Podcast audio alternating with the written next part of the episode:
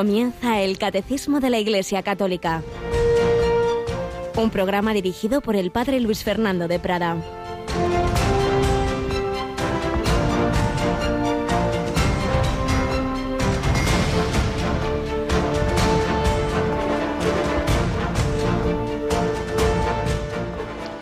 Los fariseos preguntaron a Jesús, ¿cuándo va a llegar el reino de Dios?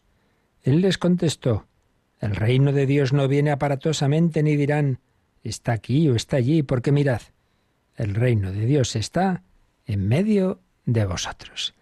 Alabado sean Jesús, María y José, muy buenos días en este 11 de noviembre de 2021, en que la Iglesia celebra uno de los santos más famosos porque fue, si no me equivoco, el primero después de los mártires en ser considerado como tal, que ser canonizado, como se hacía en aquella época, después de esos primeros siglos de persecución, San Martín, San Martín de Tours. De hecho, hay infinidad de iglesias y de pueblos y muchas personas e instituciones en toda esa larga Edad Media. ¿Cuántas, cuántas personas se, se acogieron a su patronazgo? Y todos recordamos esa escena cuando uno era soldado en que ve a un pobre pasando frío y le parte la túnica, la capa que llevaba, mejor dicho, en dos, pero luego, ya más adelante, siendo, siendo creo ya obispo, no solo la mitad de la capa, sino que dio completamente su túnica a un pobre, eso se cuenta menos.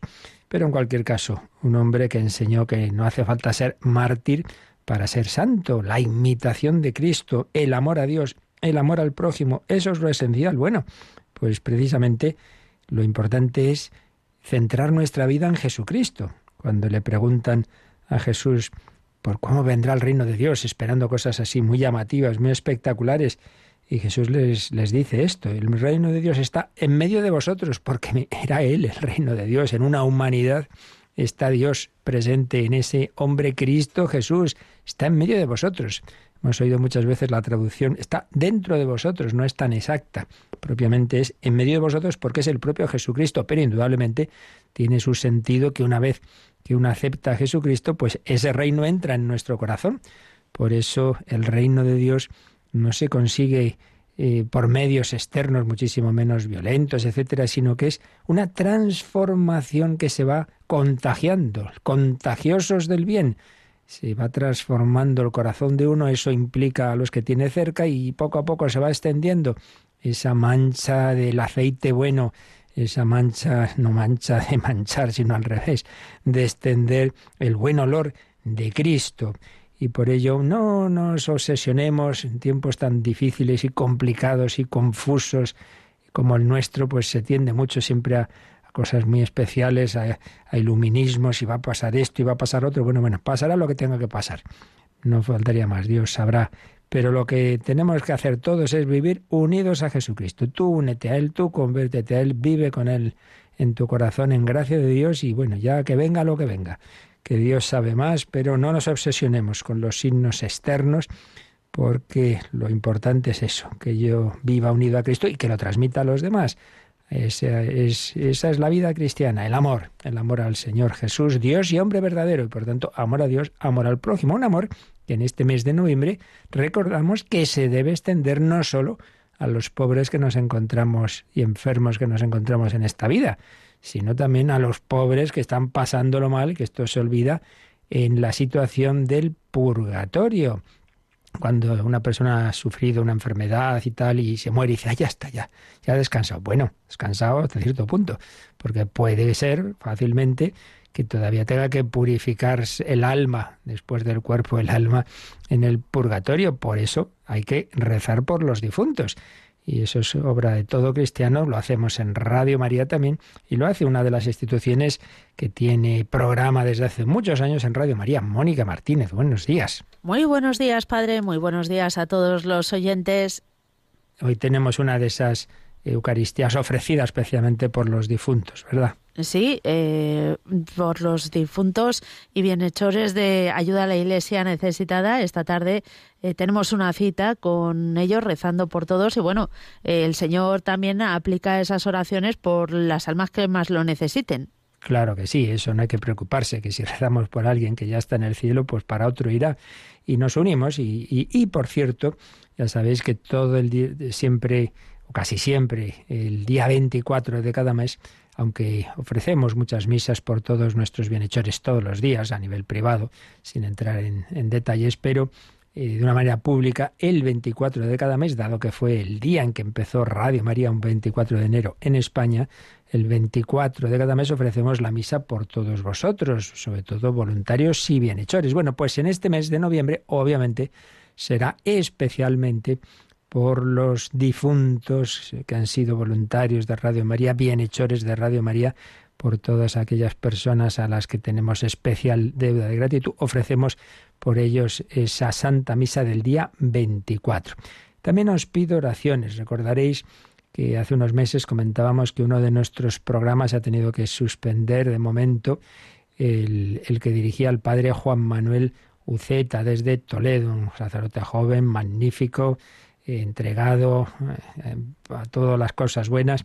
Y bueno, pues esto del COVID impidió revisiones a tiempo de una enfermedad tal. El caso es que, que se declaró un cáncer y ahí está luchando contra él y la situación es durilla, es durilla. Y os pedimos muchas oraciones. Él me decía que las nota, que las nota. Vamos a pedir al Señor, Dios quiera ese milagro de esa sanación, esa curación, y que este hombre tan alegre y entregado podamos disfrutarle en todos los ámbitos apostólicos, también en Radio María. Acordaos, por favor, Juan Manuel Uceta. Pues seguimos en nuestra oración, seguimos en nuestra lucha diaria con los santos como San Martín de Tours, pidiéndole que nos ayude también a nosotros a centrar nuestra vida en Jesucristo. Ese reino de Dios es que mi vida, Él sea mi rey, el rey de mis pensamientos, de mis afectos, de todas mis acciones también, empezando por esa vida familiar de la que nos va a hablar el artículo que recuperamos que escribió hace muchos años José Luis Martín Descalzo y hoy día con esta familia tan atacada, tan destrozada que vemos tantas familias desestructuradas, tantos niños, adolescentes, jóvenes, pues realmente ya heridos desde el principio, vamos a pedir al Señor, recordando el ejemplo que ahora nos va a contar Martín Descalzo, esa vivir a lo normal, esa familia cristiana, ese amor ese amor de los esposos, de los padres, de los hijos.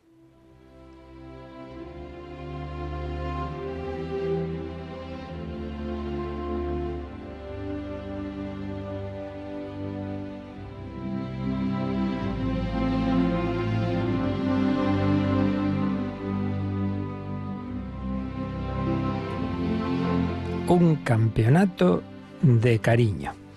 Artículo que escribí hace bastantes años, sacerdote y periodista José Luis Martín Descalzo.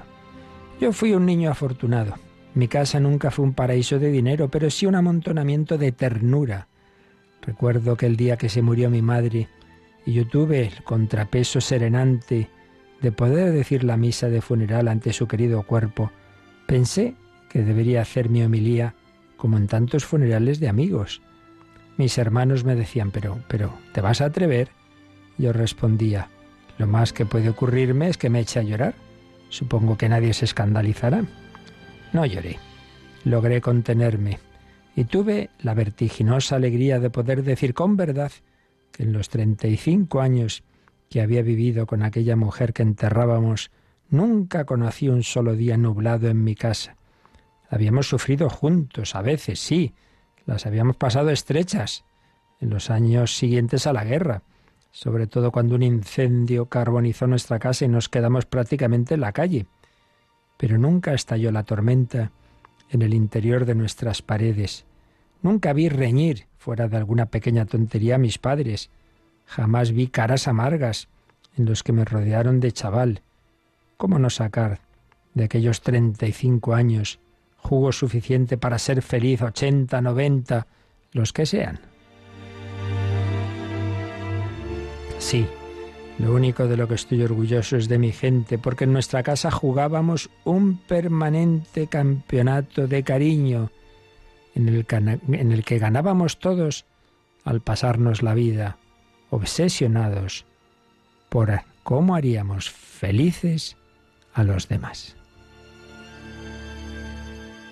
Había ocasiones en las que este campeonato subía a primera división, sobre todo cuando faltaba en gracia la chica que vivía con nosotros desde siempre. En casa las tareas diarias eran de todos, pero lo eran especialmente en el mes de vacaciones de Engracia. Entonces estallaba la competición de mis hermanas, que luchaban como descosidas para ver quién trabajaba más.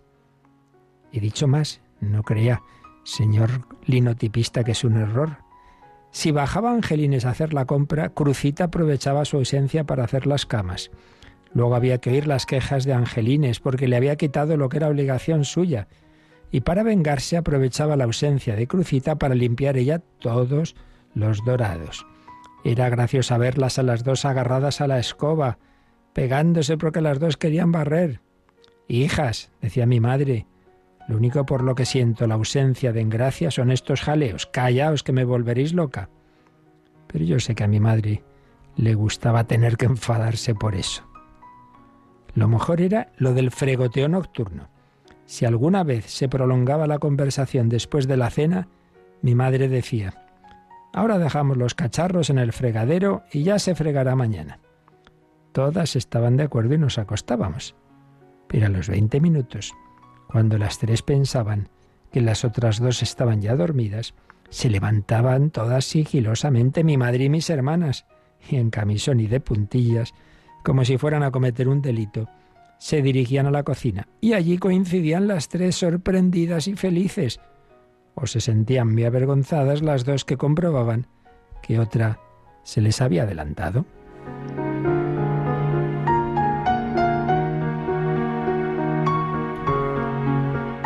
Dios mío, cuántas veces he llegado a mi casa para encontrarme helados deshelados que nadie había comido para reservármelos a mí, que era el pequeño. Y menuda tragedia cuando Crucita hizo aquella promesa de no comer helados en un mes. ¿Quién se atrevía a comerlos mientras ella miraba? Hija, guapa, decía mi madre, en el futuro haz otras mortificaciones que no mortifiquen a los demás. Sí, se vivía bien en aquel mundo. Más tarde, muchas veces he sufrido al descubrir que el mundo no era el campeonato de cariño que a mí me enseñaron durante mis primeros años. He tenido que ir descubriendo y dirigiendo en otros y en mí el egoísmo, que en mi casa era mínimo.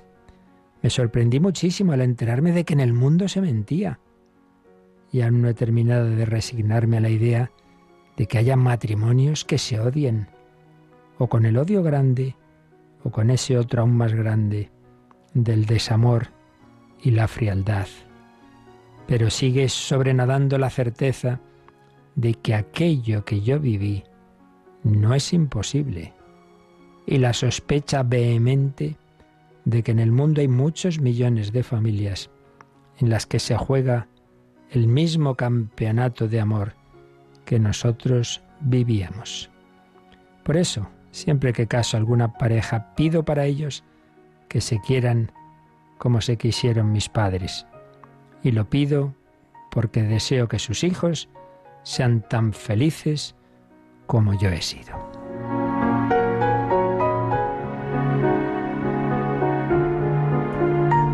Pues sí, gracias a Dios sigue existiendo familias así y familias en las que reina Cristo y en las que hay apertura a la vida, en las que se acogen incluso a otros niños en acogida, en adopción, en las que se hace misión familiar.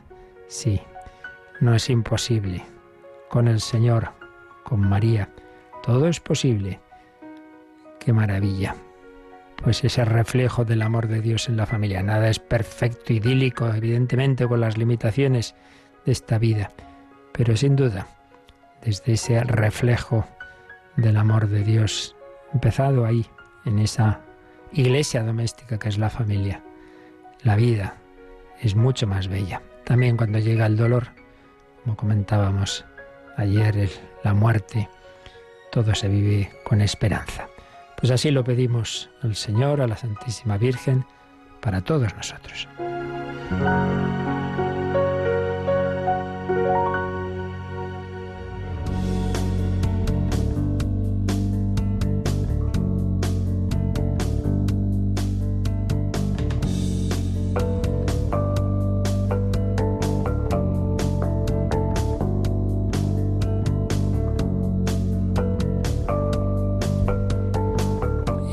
Que, como bien sabemos, ayuda muchísimo a esa unidad y a ese amor familiar es la oración, aquel famoso lema del padre Peyton, familia que reza unida, permanece unida. Y si la oración tradicional de muchísimas familias, aparte de la, ir a la misa dominical, era y es, em, también sigue existiendo en algunas, claro, el Santo Rosario, además, en estos últimos años ha ido extendiendo, como recordaba el Vaticano II, el rezo de alguna parte de la liturgia de las horas, porque recordad que lo hemos dicho mucho al principio de este apartadito, que hoy espero que terminemos ya, sobre la liturgia de las horas hemos insistido en que el motivo por el que durante siglos se fue reservando en la práctica, no en teoría nunca, pero en la práctica parecía que esto era una oración solo para monjes, monjas y sacerdotes y no es así. Es una oración que nació en el, en el pueblo de Israel, que nace en los primeros cristianos, pero que luego, bueno, por una serie de circunstancias se, se fue perdiendo esa práctica de rezarlo fuera de los monasterios y los sacerdotes y en la reforma litúrgica post-Vaticano II, pues insistió en recuperarla y por ello se, dieron una serie de pasos que hemos ido un poquito comentando y hoy diremos algo más para ayudar, ayudar a que en efecto pues, sea una oración de, todo el, pueblo de Dios, pues, sobre todo en algunos momentos, recordemos cómo veíamos algún número que hablaba esa sugerencia de que en las parroquias se recen por lo menos las vísperas dominicales en, común, que se puede unir a la exposición del Santísimo. Hay familias que el domingo por la mañana rezan laudes unidas, en fin, ir dando pasitos, ir dando pasitos para enriquecernos todos, para aprovechar la gran riqueza de la liturgia de las horas. Vimos lo que, lo que es esta liturgia, su origen, y luego hemos estado mm, fijándonos con detalle en cada una de las horas, en su esencia y en su estructura. Algo más añadiremos, pero en primer lugar vamos a leer ya el último número de este apartado. Recordad que estamos dentro de la respuesta a esa pregunta, estamos en las preguntas generales, los fundamentos de la liturgia, y había una serie de preguntas que estábamos respondiendo, que el catecismo estaba respondiendo sobre la liturgia que eran, primero, ¿quién celebra? Pues siempre el que celebra es, es Jesucristo, el Cristo total, eso sí, cabeza, Cristo resucitado y vivo que está en el cielo, pero que se ha quedado en la tierra también, cabeza y miembros, nosotros incorporados a Cristo cabeza y sacerdote. Ese es quien celebra. ¿Cómo celebrar? Y hablábamos de signos, de símbolos, de palabras, de acciones, de canto y música y de las imágenes sagradas. Y ya la tercera pregunta que es donde estábamos, es el cuándo, cuándo celebrar. Y ahí explicamos un poco en general qué es el tiempo litúrgico, luego hablamos de la semana y en concreto del domingo y luego del año litúrgico. Y ya la última aparta, el último apartado de esta pregunta del cuándo es la liturgia de las horas, el ritmo ya no solo semanal o anual, sino diario, que tiene a su vez cinco números. Hemos visto desde el 1174 al 1177. Hoy vamos a leer, Mónica, el último número, el 1178.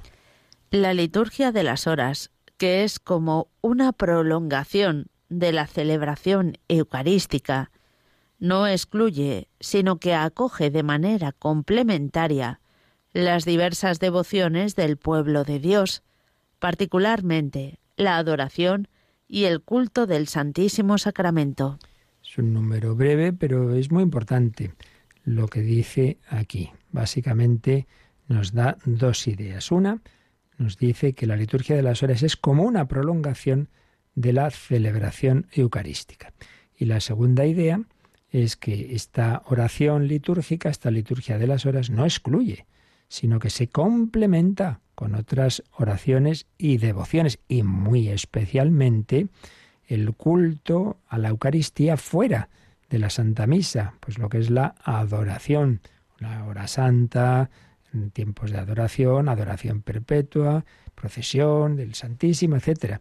Lo que es el culto del Santísimo Sacramento, pues por supuesto, no hay que excluir esto o lo otro, no, no, no, siempre integrar. Y a ese respecto, eh, este número nos cita eh, como ha hablado del culto del Santísimo Sacramento, nos recuerda que más adelante tendremos, pues cuando ya veamos el sacramento de la Eucaristía, hablaremos de ello, pero bueno, nos invita a que por lo menos echemos un ojo a uno de los números, el 1378, así que vamos a leerlo ya, Moni. El culto de la Eucaristía. En la liturgia de la misa expresamos nuestra fe en la presencia real de Cristo bajo las especies de pan y de vino, entre otras maneras, arrodillándonos o inclinándonos profundamente en señal de adoración al Señor. La Iglesia Católica ha dado y continúa dando este culto de adoración que se debe al sacramento de la Eucaristía, no solamente durante la misa, sino también fuera de su celebración, conservando con el mayor cuidado las hostias consagradas, presentándolas a los fieles para que las veneren con solemnidad, llevándolas en procesión en medio de la alegría del pueblo. Bien, pues esto ya lo veremos con calma cuando lleguemos a ese sacramento de la Eucaristía. Claro, es verdad, lo principal es la celebración del santo sacrificio de la misa, sí, pero no queda el sacramento eucarístico eh, restringido al momento de la celebración. Lo que en ella ocurre, como nos decía aquí este número, lo que es la veneración de esa presencia real de Cristo, al que acogemos en la consagración arrodillándonos, o en, sobre todo en otras tierras de Oriente, con una inclinación profunda, pero siempre con señal de adoración, eso está llamado a prolongarse fuera de la, eh, eh, la celebración eucarística. Y por ello, pues también esa adoración al Señor siempre presente en el sagrario o cuando de una manera especial hacemos eh, la exposición del Santísimo o aún más especial si es una procesión, etcétera. Ese culto fuera de la celebración eucarística, pues es algo importante, muy importante, que bueno, como tantas cosas en la historia de la Iglesia, están en el germen siempre, no hay nada radicalmente nuevo, pero es verdad que el Espíritu Santo no nos enseña todo de golpe, sino que va indicando, va llevando la providencia, pues la marcha de la Iglesia y ha sido sobre todo en el segundo milenio de la vida de la Iglesia, cuando más se ha desarrollado este culto, que repito, su germen estaba en, en, el inicio. Pero bueno, de esto ya hablaremos cuando lleguemos ahí. Ahora lo que nos interesa es la relación entre este culto eucarístico y la misma celebración de la misa y la liturgia de las horas. Recordemos cómo empieza este 1178. La liturgia de las horas que es como una prolongación de la celebración eucarística, porque la celebración eucarística se dan esas diversas actitudes de oración, de alabanza a Dios, alegrémonos de que Dios sea Dios, simplemente. No vengo solo a pedir, hombre, no, vengo a alabar a Dios, a, a darle gracias, a darle gracias, como el leproso que fue curado y volvió a dar gracias y los otros nueve no. ¿A qué vas a misa? A pedir por esto, por lo otro, por lo demás, muy bien, pero nunca vas a dar gracias. A alabar a Dios, a darle gracias, a glorificarle, también a pedir, obviamente, a pedir perdón, también obviamente, y a recibir la gracia que, que necesito y a que el Señor pues vaya transformando mi vida, mi, mi corazón. Bueno, pues todo eso, que, que son actitudes de la Santa Misa, se da de otra forma, pero se da en la liturgia de las horas. Vamos a alabar a Dios, anda que desde el primer momento pues esa eh, gloria al Padre y al Hijo y al Espíritu Santo, glorificarle los himnos, salmos de alabanza, alabar a Dios, porque Dios es Dios, a darle gracias. Por ejemplo, qué, mejor manera que hacerlo con el cántico de la Virgen María, el Magnificat. Le damos gracias con ella, ella que, que atribuye todo lo que ha recibido al Señor, no se lo aplica a sí misma. Damos gracias. Pedimos perdón, claro que pedimos perdón. Fijaos que, por ejemplo, en que los viernes, en laudes, salvo que coincida con alguna fiesta, siempre el primer salmo es el salmo penitencial por excelencia, el salmo 50, en el que, que se atribuye al rey David después de aquel terrible pecado que cometió de adulterio y asesinato indirecto del marido de, de Betsabé, ¿verdad? Entonces, el pedir perdón con ese salmo realmente precioso, oh Dios, crea en mí un corazón puro, renúvame por dentro con espíritu firme. Misericordia, Dios mío, por tu bondad, por tu inmensa compasión, borra mi culpa. Pero qué salmo más maravilloso para preparar una confesión, porque la confesión lo principal no es acordarme de todos los pecados, que hay que intentarlo, pero no es lo principal. Lo principal es el arrepentimiento. Puede ayudarnos rezar despacito ese Salmo 50 antes de, de confesar, pues, pues expresando así, pidiendo al Señor esos sentimientos de, de contrición que tenía el salmista y que, que el Espíritu Santo ha inspirado ese salmo para todos nosotros. Petición de perdón, alabanza, acción de gracias, petición de gracias, pues en esas preces que hacemos en laudes y vísperas. Realmente están presentes pues las distintas actitudes de oración, por supuesto, la oración por excelencia, que es el Padre Nuestro, pues ya dijimos que en las dos principales horas litúrgicas, laudes y vísperas, pues culminan con el Padre Nuestro y una oración final, como la Santa Misa. Por eso comentábamos también que ya desde los primeros siglos se le recordaba que hay tres momentos litúrgicos al día en que la Iglesia reza al Padre Nuestro, laudes, Eucaristía y vísperas. Por tanto, es una prolongación de la celebración eucarística, la liturgia de las horas. Y a este respecto vamos a añadir algo que quizá lo sepáis algunos, pero otros quizá no. Y es que están previstas formas de unión, de unión de la liturgia de las horas con la Santa Misa. Eh, puedes llegar a una celebración, un retiro espiritual, por ejemplo, y, la misa es por la tarde. Y había la idea de rezar vísperas y también la misa. Bueno, pues se puede unir, se pueden unir.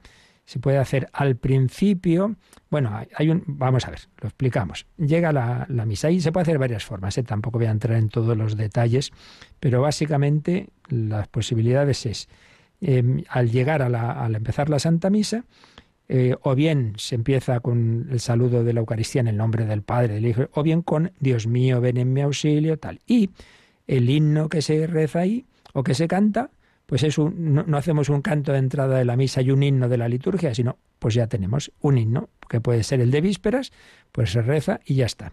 O bien un canto de entrada de la misa, pues lo mismo, equivale al, himno de, de, de vísperas. Y luego se rezan los salmos. En el caso de víspera, ya sabéis, dos salmos y un cántico del Nuevo Testamento. Si esto fuera por la mañana, pues laudes.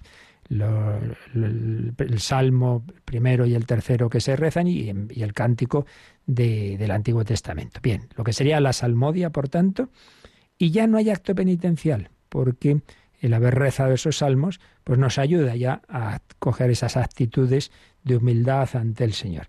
Y después se puede o no, es opcional, hacer los kiries, no como acto penitencial, sino simplemente como invocación. Señor, ten piedad, Cristo, te... y ya sigue la misa. Y lo siguiente sería, bueno, las preces, cuando llegue el momento de las peticiones, pues entonces ya, o las de que vienen en el libro de laudes o vísperas o de la misa, pero ya está, las peticiones, en principio se pueden coger de, si estamos por la tarde, pues de las preces de vísperas. Y luego ya lo último sería, después de la comunión, en la acción de gracias de la comunión se reza el cántico evangélico. Por la tarde el Magnificat. Por la mañana el Benedictus. Y ya está. Entonces se ha fusionado de una manera muy bella y muy armónica lo que sería lo, lo, esencial, los salmos y el cántico evangélico, Benedictus o Magnificat, y o los demás elementos se ha cogido, o de la misa, sin repetir, claro, no vamos a hacer eso, dos himnos y dos series de peticiones, sino que todo eso ya se ha fusionado, se escoge uno de ellos. Pero veis una manera de unir, unir eh, laudes y vísperas, fundamentalmente son las, las horas que se pueden unir con la Eucaristía, con lo cual se manifiesta más claramente esa, esa armonía entre lo que es la celebración eucarística y lo que es la liturgia de las horas que nos acaba de decir este número 1178.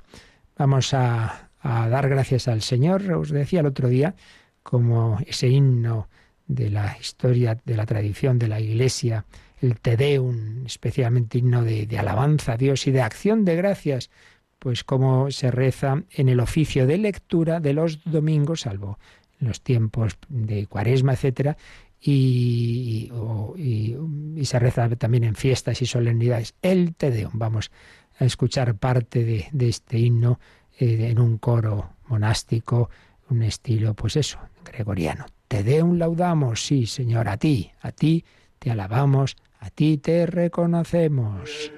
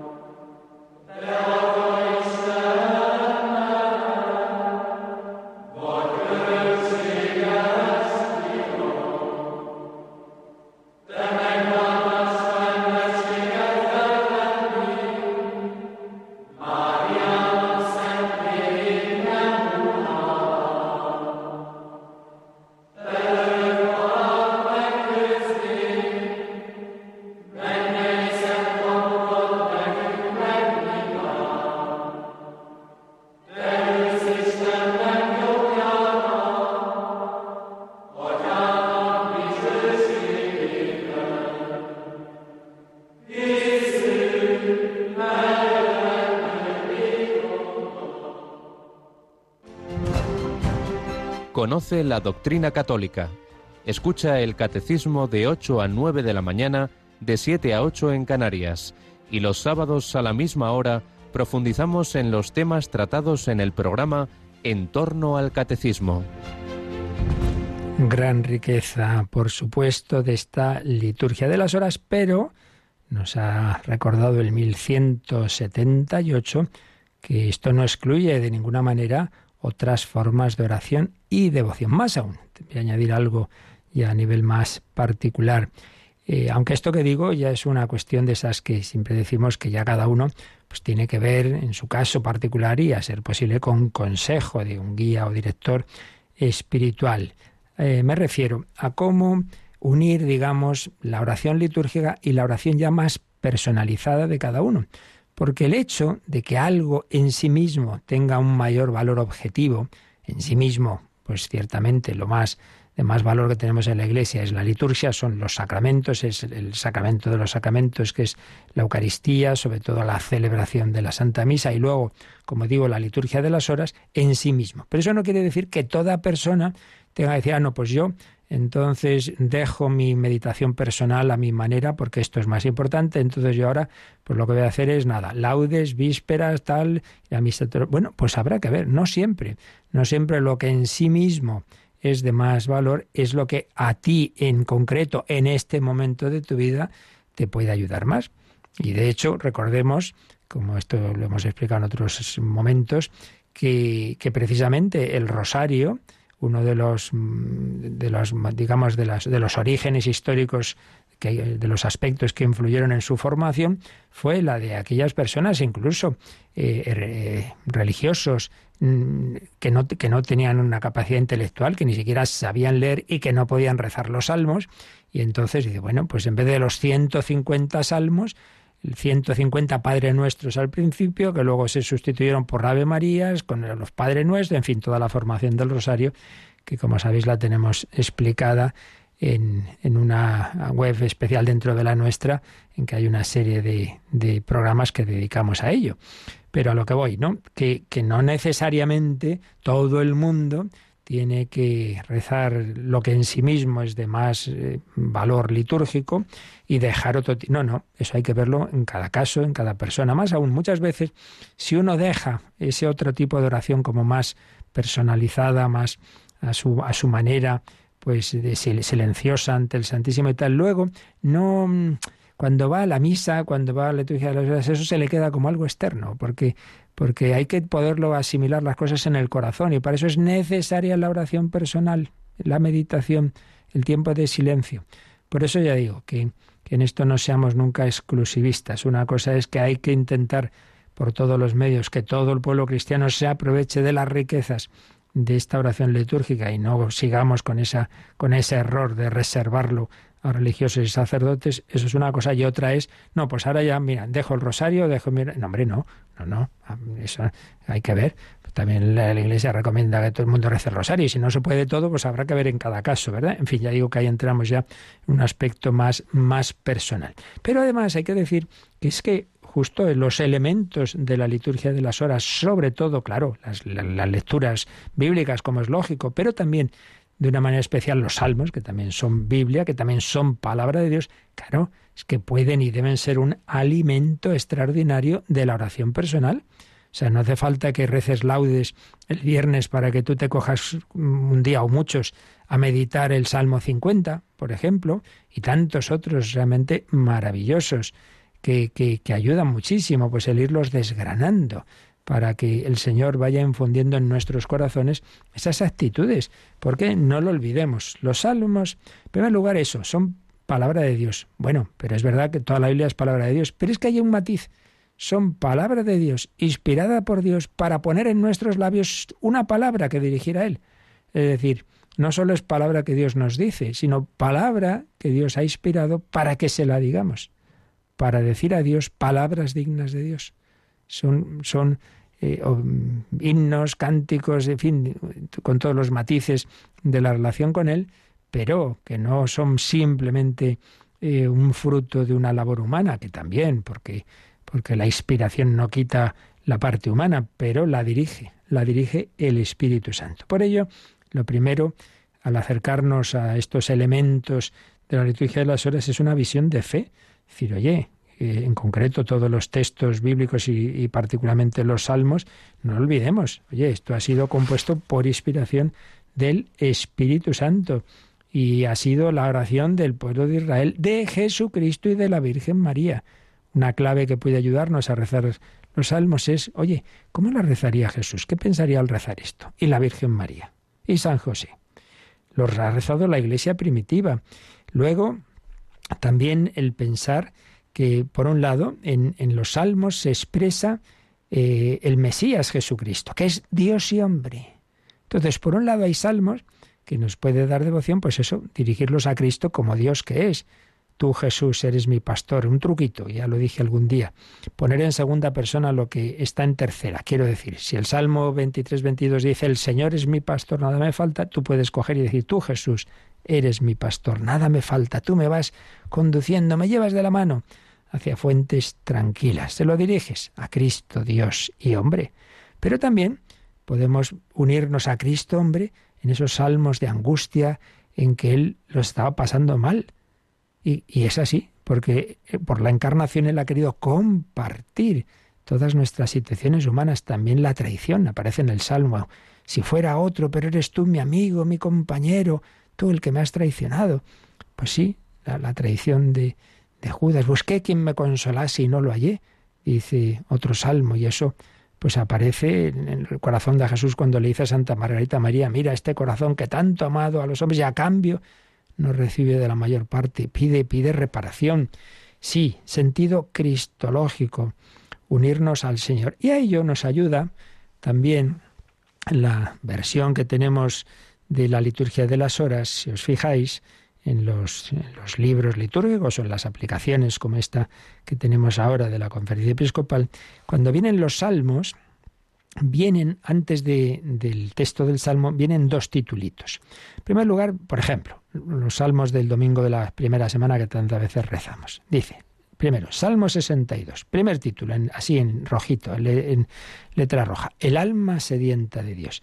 Ese título lo que nos dice es, digamos, la esencia de ese salmo tal como se, se compuso. Oh Dios, tú eres mi Dios, por ti madrugo, mi alma está sedienta de ti, mi carne tiene ansia de ti como tierra reseca, agostada, sin agua. Es bueno leer ese título, porque nos da el sentido profundo que, tiene ese salmo. Pero además veréis que hay también en letra pequeñita un texto que muchas veces es del Nuevo Testamento, otras veces no. Por ejemplo, en este Salmo 62 no es del Nuevo Testamento, es una cita de, de un autor antiguo que dice, madruga por Dios todo el que rechaza las obras de las tinieblas. Pues es bueno leer también este, esta indicación porque también nos da una clave para rezarlo. Porque si nos vamos a continuación al cántico de las criaturas, criaturas todas del Señor, bendecid al Señor, ensazadlo con himnos por los siglos, nos pone, en primer lugar, título en letra roja, toda la creación alabe al Señor. Bueno, pues tú ahí eh, estás llamado a dar voz a, a toda la creación. Pero luego viene un fragmento, un versículo del Nuevo Testamento, concretamente del Apocalipsis. Alabad al Señor, sus siervos todos. Bueno, pues podemos cumplir esa petición del Apocalipsis rezando este cántico de los jóvenes. Alabad, criaturas del Señor, bendecid al Señor. Tercer salmo, el Salmo 149. Bueno, o segundo, después del primer salmo, el, el de Oh Dios, tú eres mi Dios y del cántico. Salmo 149, título en rojo, Alegría de los santos. Bueno, pues vamos a unirnos a todos los santos con alegría, pero además, versículo ya digamos para el tiempo de la Iglesia, pues un autor, un tal Esiquio, que decía, los hijos de la Iglesia, nuevo pueblo de Dios, se alegran en su Rey, Cristo el Señor. Esos versículos nos ayudan a darle un sentido, pues ya más adaptado no al Antiguo, sino al Nuevo Testamento. La Iglesia, el nuevo pueblo de Dios, se alegran en su Rey, que es Cristo. Cantad al Señor un cántico nuevo Resuene su alabanza en la asamblea de los fieles, que se alegre Israel por su Creador, los hijos de Sión por su Rey, etc. En fin, que es un alimento muy bueno para también la oración personal, que no hay que contraponer, que es fundamental, fundamental. Una vida cristiana medianamente seria, sin un ratito de oración, mal asunto. Esto ya os lo digo para todo el mundo. Mm, que luego habrá que ver en cada caso, pero tantos maestros han dicho, hombre, que menos que un cuarto de hora, un cuarto de hora en tu vida, que te olvides un poco de todo, que te recojas, que hagas silencio, que si puedes estés en una capilla, si no en tu cuarto, pero olvídate y desconecta y palabra de Dios y meditar y estar con el Señor. Pues ayuda mucho también a ello los salmos. Digamos también, para ir terminando, que antiguamente se rezaban los 150 salmos a lo largo de la semana. Claro, eran demasiados salmos quizá y, por eso es comprensible que, que, solo pudieran hacerlo pues así, tal cual, pues los monjes y sacerdotes ahí pues a veces un poco corriendo. Y por eso se ha preferido en la reforma del Vaticano II, pues que fueran menos, menos, que los 150 sean a lo largo del mes, lo cual no significa que, que se han de haber dividido por cuatro los que se rezaban, ¿eh? no, porque luego hay salmos que se repiten varias veces. Por ejemplo, como os decía, el Salmo 50 todos los viernes, en laudes, algo que coincida con una fiesta.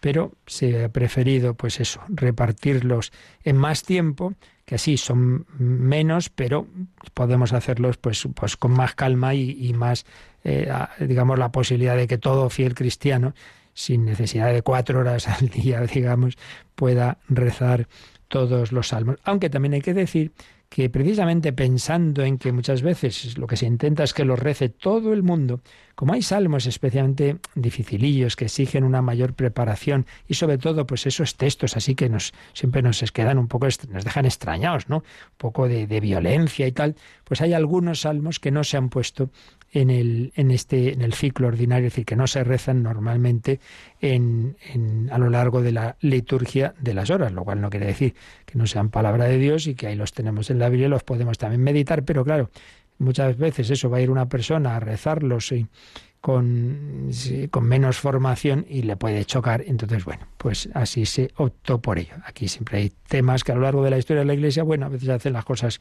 más de una forma, de otra, todo eso es ya entra en lo opcional. En definitiva, que todo esto que hemos visto estos días que sea una llamada para profundizar, para eh, enriquecernos todos, conocer la liturgia de las horas. Ya os decía que una sugerencia pues es empezar por una hora pequeñita, como puede ser completas y que es muy bella. También vísperas tiene pues quizá los salmos más bellos, ir poquito a poquito, ir probando y hay un poco de ese discernimiento ya personalizado, eso cada uno tiene que ver. Pedir ayuda en libros que ayudan a, entender un poquito mejor los salmos, a coger ese su sentido cristológico y en fin, eh, es un alimento que el Señor nos ofrece a todos. Y en cualquier caso, pues ya sabéis que en Radio María rezamos toda la liturgia de las horas y bueno, puede ser una forma, y lo es, nos consta en muchos casos de personas que la han descubierto y van, van rezando la liturgia de las horas a raíz de oírla aquí en Radio María. Bueno, pues vamos a dejarlo por si tenéis cualquier duda de este o de otros temas, que no andemos ahí como siempre corriendo última hora, que podáis presentarlas. Y pedimos al Señor que vivamos siempre en su alabanza, en acción de gracias, en humildad, como nos enseñan estas actitudes de la liturgia de las horas. Participa en el programa con tus preguntas y dudas. Llama al 91005 9419. 91005 9419 Puedes escribir un mail a catecismo o escribirnos un mensaje al teléfono de WhatsApp 668 594 383 668 594 383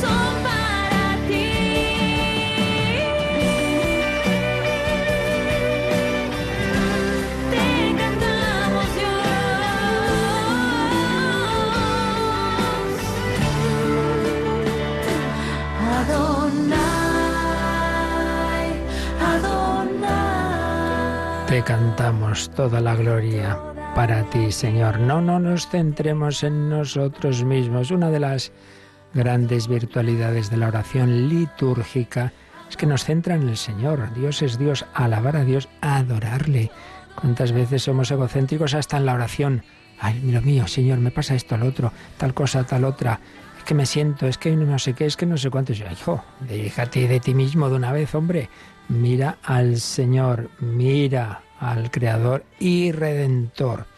Bueno, pues teníamos un par de correos que son también de esos más bien para una conversación personal que obviamente un servidor no puede tener y por eso siempre el consejo de tener tu guía espiritual, tu confesor cercano, si puede ser ese tu director espiritual, pero bueno, intentamos decir un par de palabras. Por un lado, nos escribe Elise, Elisa, perdón, y bueno, yo creo que mezclando un poquito la, fe, las dice quiere seguir al Señor y tal, pero está pasando mal la pobre porque, porque ve que está enganchada al tabaco. Y, y, bueno, sufre mucho con el tema, entonces claro, pues esa es su riqueza y el Señor nos dice que dejemos las riquezas, etcétera, etcétera, etcétera. Bueno, vamos a ver. Eh, evidentemente que sí, que tenemos cada uno esos puntos débiles, esas adicciones, y no voy a ser yo, desde luego, toda mi vida he sido enemigo del tabaco, quien diga lo contrario. Pero tampoco hay que obsesionarse con estas cosas. Esto que estaba diciendo. Tú miras al Señor, tú estás buscando, le estás haciendo lo que puedas. Pues bueno, pídeselo al Señor y también poner los medios humanos, ¿eh? porque cada vez hay más medios. conozco aquí personas que han dejado el tabaco un poco tiempo con la ayuda de unas pastillitas que dan en las farmacias. Pero bueno, poner los medios. Pero pero tampoco te pienses que es que ya dudas de Dios y es que ya no crees en Él, porque y que eres, eh, estás en ese grupo de eso que dice Jesús ahí de los ricos, que no sé qué, no sé cuántos, hombre, que no, que el Señor deja siempre en nosotros limitaciones y cosas que no conseguimos dominar, que puede ser eso, que puede ser el genio, que puede ser la pereza, que puede ser, sí, porque si ya todo lo hiciéramos perfectito, más peligroso, porque entonces nos haremos unos soberbios, nos creemos eso, el peligro de que tenían los fariseos con los que discutía Jesús, ¿no? Por tanto, ese principio que eso sí que vale para todos, que tantas veces hemos recordado, ni hacer la paz con las faltas, y en este caso pues con una adicción que, que, hace daño, ni hacer la paz con, ni perder la paz por las faltas. Ejemplo, mi problema es el genio. Pues no, digo, bueno, pues como soy así, porque se fastidien los más. no, no hagas la paz con tu genio. Cada día pídele al Señor saberlo dominar, etc. Pero tampoco pierdas la paz. Ay, me he vuelto a enfadar, no tengo remedio, voy al infierno, al purgatorio hasta que cierren. Venga, venga, no te pongas tan trágico. Ni hacer la paz con, ni perder la paz por. Pues lo mismo, hermana. Tú pídeselo al Señor, pon los medios divinos y humanos, pero no te centres en eso porque puede ser un, también una manera que el demonio lo que quiere es al final que nos miremos a nosotros mismos y que estemos desanimados. Ay, que no puedo, ay, que... Pues bueno, bueno, bueno, bueno. También te digo, ¿eh? que ha habido santos que, que algo fumaban y desde luego está aprobado, ya es venerable, aprobada las virtudes heroicas de un sacerdote de, de, Toledo, don José Rivera Ramírez, fue director espiritual de muchos, también durante unos años de un servidor en el seminario, y bueno, sus celtas cortos y luego dormía tres horas y, comía una vez al día, pero en eso del tabaco, pues sí, ahí tenía, lo decía, es que eso, eso me cuesta mucho. Bueno, pues eso, cada uno podemos tener nuestro punto débil que Dios nos deja. Y luego también había escrito Juan Manuel y, decía, bueno, pues a, raíz de lo que yo en otro programa, bueno, que no es de, otro programa, sino que es de San Pablo, ¿no? Cuando dice San Pablo, si no tengo amor, nada soy. Pero digo yo, yo no tengo amor, lo noto, lo palpo, no brota de mí, de mí ese amor puro. Lo más triste no brota ni hacia mis hijos, pero me esfuerzo en orar, en confesar, en comulgar, en leer vidas de santos. ¿Qué será de mí? Nada soy, nada vale lo que hago.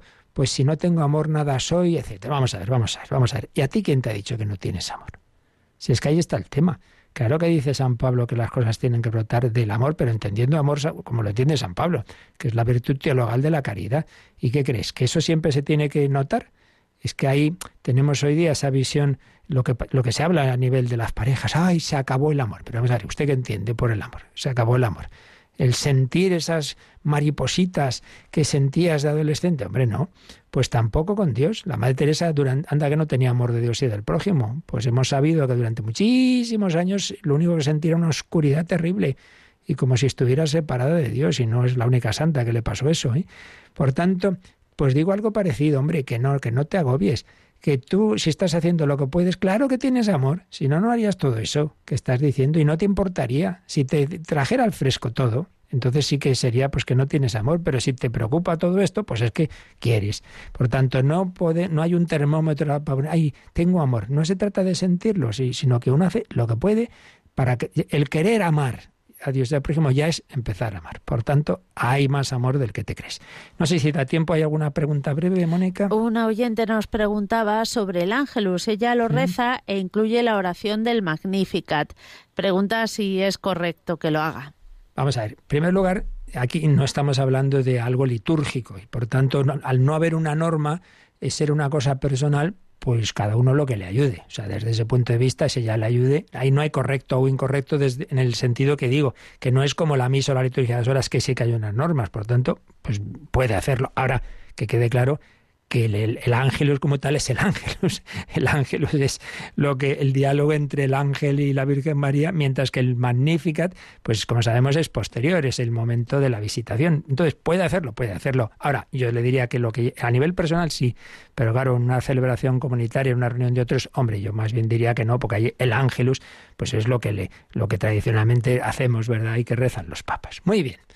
Pero no os quedéis nunca sin preguntar si podemos iluminar algo. Y ahora pedimos al Señor su bendición. La bendición de Dios Todopoderoso, Padre, Hijo y Espíritu Santo, descienda sobre vosotros. Alabado sea Jesucristo.